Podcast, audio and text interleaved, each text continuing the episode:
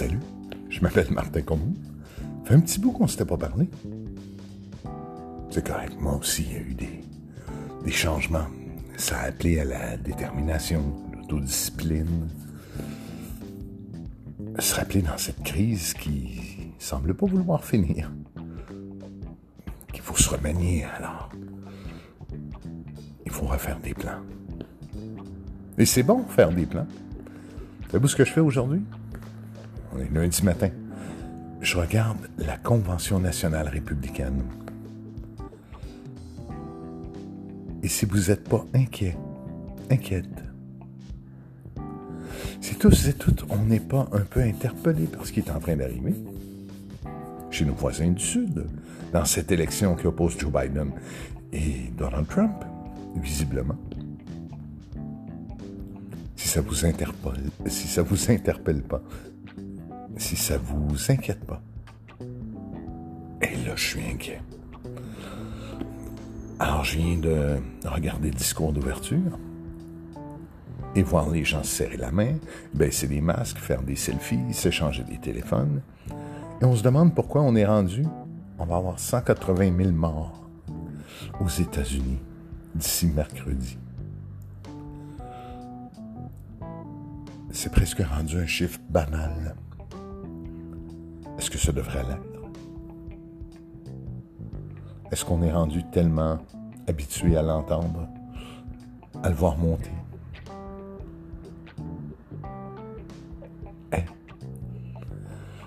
C'est un moment sérieux. Et si vous le prenez pas au sérieux, ça m'inquiète. Pas vrai.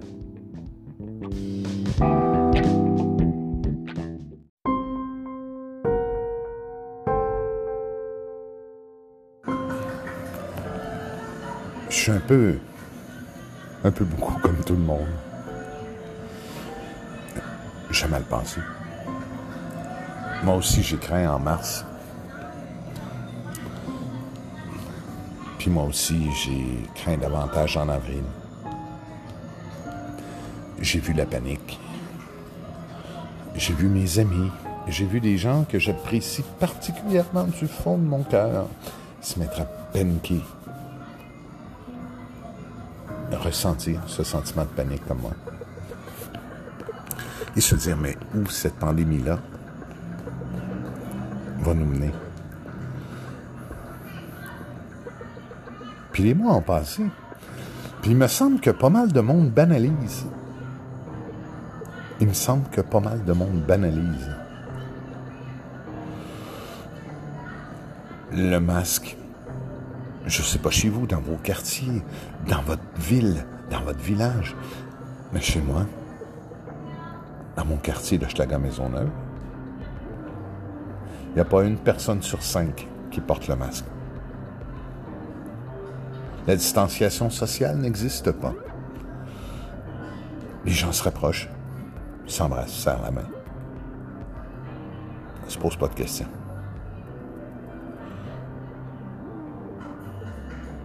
Pourtant, en mars, c'était la grande panique.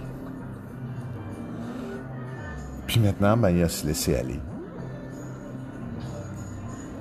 Et j'ai l'impression, sans vouloir être alarmiste, que c'est en train de nous rattraper.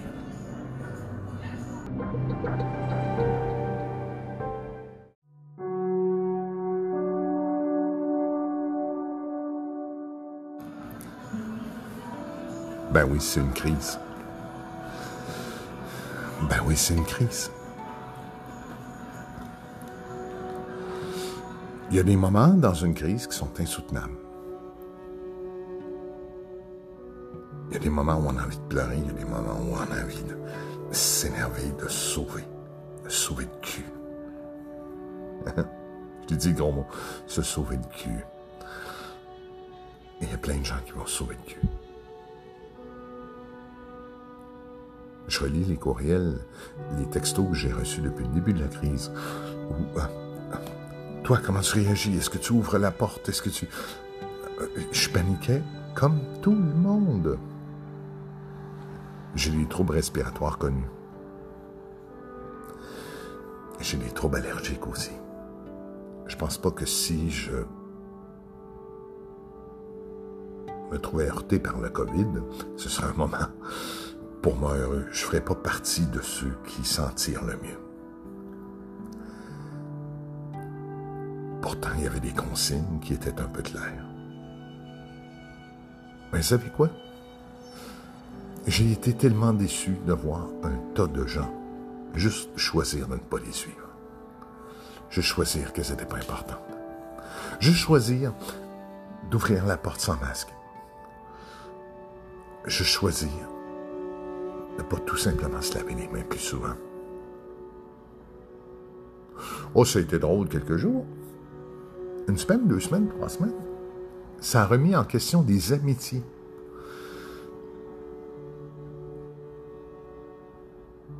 Pas seulement pour ma vie, à moi, que des troubles respiratoires. Mais pour moi, n'a pas affecté ce qui compte. Et qui compte pour moi? Chaque être humain, chaque personne. Every human being, disent les Anglais. Chaque personne. Ma discipline démontre, mon entêtement démontre que j'aime aussi l'autre. Et au début, comme dans chaque crise, hein, autour de moi, mon, mon, moi, mon, mon, moi, tellement important notre moi. Mais ensuite, j'ai vu certains mois avoir euh, envie de sortir puis être un peu tanné. Je veux que ma vie rebouche comme avant. Je veux que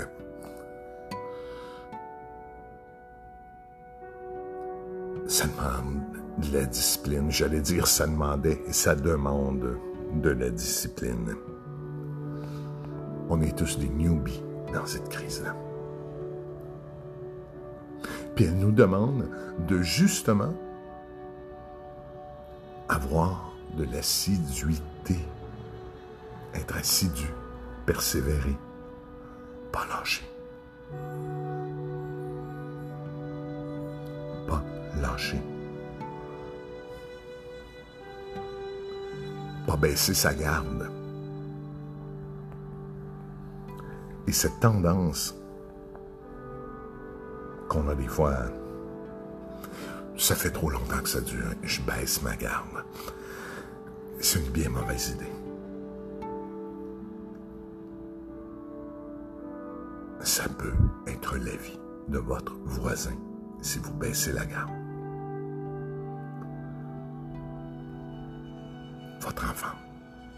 Votre enfant. Votre soeur. Votre frère. pour des consignes qui sont tout juste heureuses, en tout cas prouvées scientifiquement, que si on se tient à six pieds de distance avec un masque, ben oui, je dis six pieds, je suis un vieux de la vieille, avec un masque, on se lave les mains. On prend vraiment ce temps-là. On s'en va pas inutilement dans les groupes. On ne crée pas un achalandage autour de soi inutile.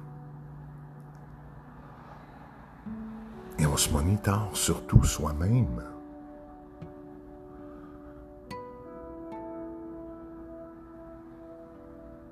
Ce choix de ne pas lâcher, de ne pas choisir les loisirs au-dessus de la propre sécurité, la nôtre, celle des autres. Et ce relâchement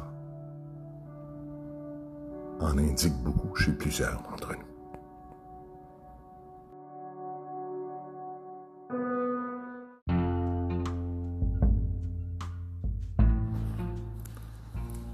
cette crise-là est toute venue euh, nous chercher dans toutes les sphères de notre vie.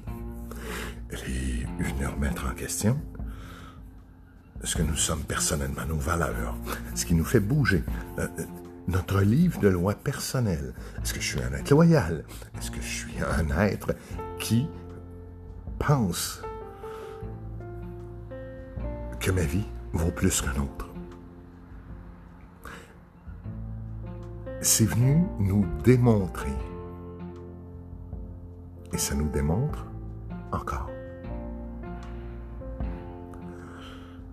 C'est venu aussi heurter nos finances. Puis certaines, certains qui se définissent par leur emploi et, qui ont vécu cette perte d'emploi-là, ou qui ont vécu chez les petites, petits entrepreneurs que je connais, euh, comme moi j'en suis, des pertes de revenus, ça vient affecter. J'ai des amis, amis eux, qui ont faim, qui se demandent où tout ça s'en va. Ça fait bouger une crise. Malheureusement, on s'analyse aussi en crise. On s'analyse soi, puis on analyse comment les autres autour de nous réagissent. Est-ce qu'on va rester solidaire? Est-ce qu'on va continuer de se tenir la main? Pas de mauvais jeu de mots ici. Quand je peux plus tenir la main et que j'ai besoin de tenir une main, comment je réagis? Combien de temps on peut tenir sans baisser sa garde? Ce sont toutes des questions légitimes.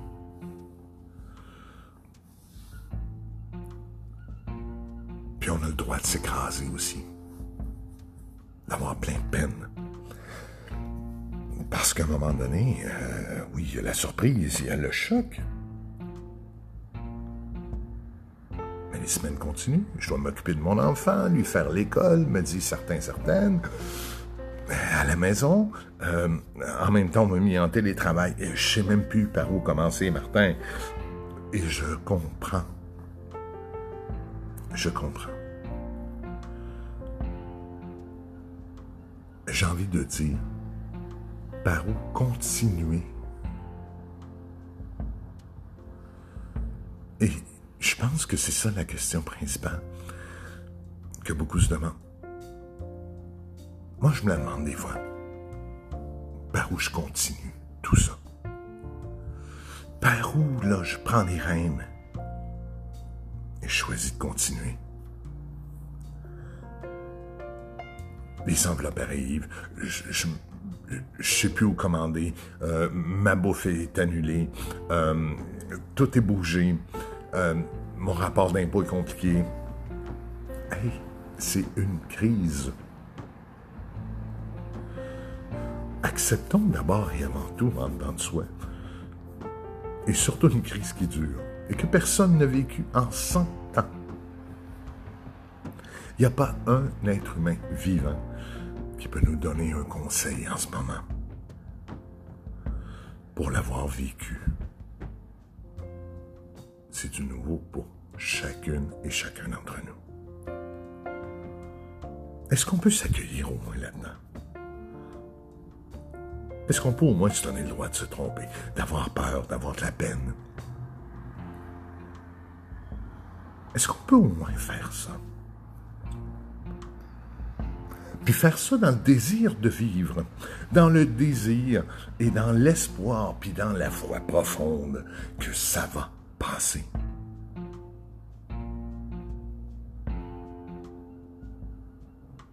Parce que ça va, ça va, ça va passer.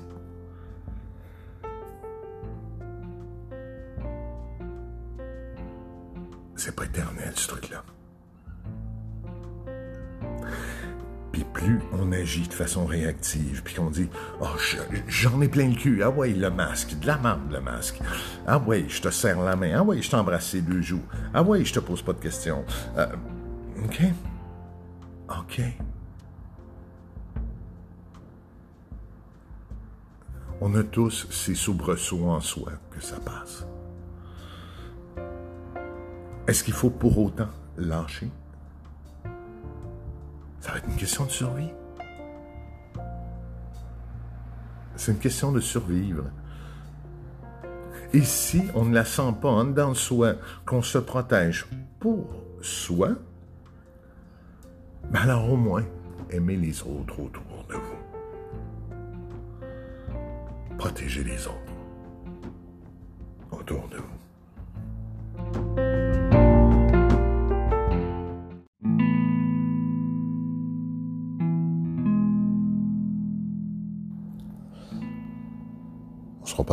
Moi aussi, j'aime ça quand la vie est un long fleuve tranquille. Mais elle l'est pas. La vie, là, c'est surprise. Elle a toujours eu, bien avant la pandémie, toutes sortes de surprises. La vie est venue me chercher dans les deuils.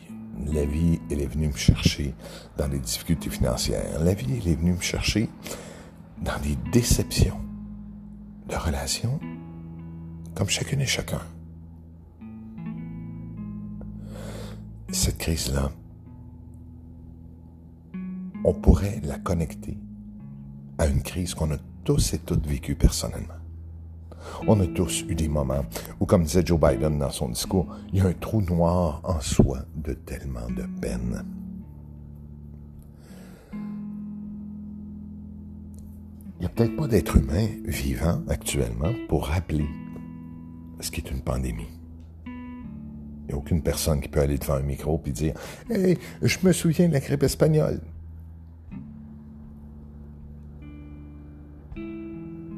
on est en train de grandir, d'être autonome, des grandes filles, des grands garçons de soi. On est appelé à ça.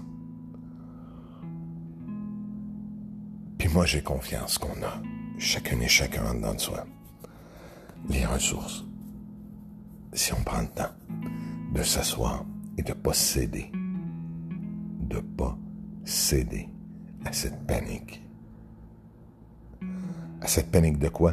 Euh, je suis tanné d'être enfermé, euh, je suis tanné de pas rencontrer des gens, je suis tanné de la distance, euh, puis toutes les sphères de notre vie, professionnelle, sociale, familiale, spirituelle. Moi, je reviens à celle personnelle, en soi. On a tout ce qu'il faut.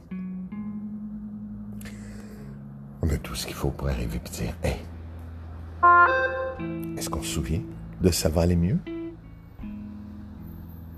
Est-ce qu'on se souvient de ça va bien aller?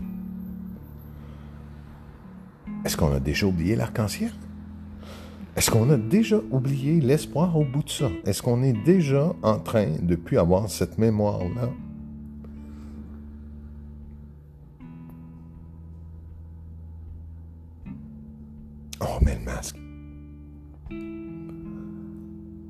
On se distance. On prend soin de soi on s'écrit des mots. On peut prendre aujourd'hui une feuille de papier, prendre le temps d'écrire, on se l'a bien, mais avant, tout ça, c'est tout ce qu'on doit faire. On le sait tout, on peut pas se perdre. Puis on peut écrire une lettre. On peut enregistrer sa voix, enregistrer un poème, enregistrer un truc qui fait du bien pour l'autre. Puis lui envoyer une surprise un petit MP3 de rien où on s'est enregistré pour dire Hey, tu sais quoi, je tiens à toi. Je me rappelle l'arc-en-ciel, ça va bien aller. On a tous ce pouvoir.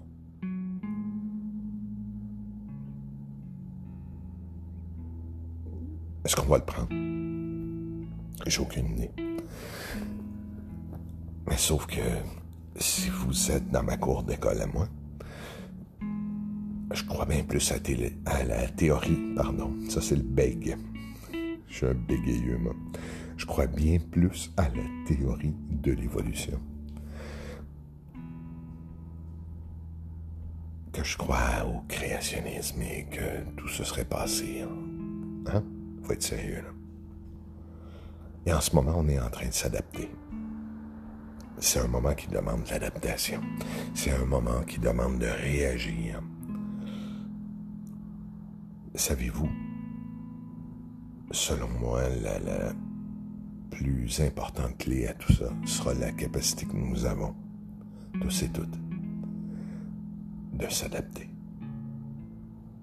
De s'adapter à ce qui arrive. Et ça, j'ai foi. J'ai foi en chacune et chacun d'entre nous de ce pouvoir de s'adapter. Et je vous aime. Je m'appelle Martin Como.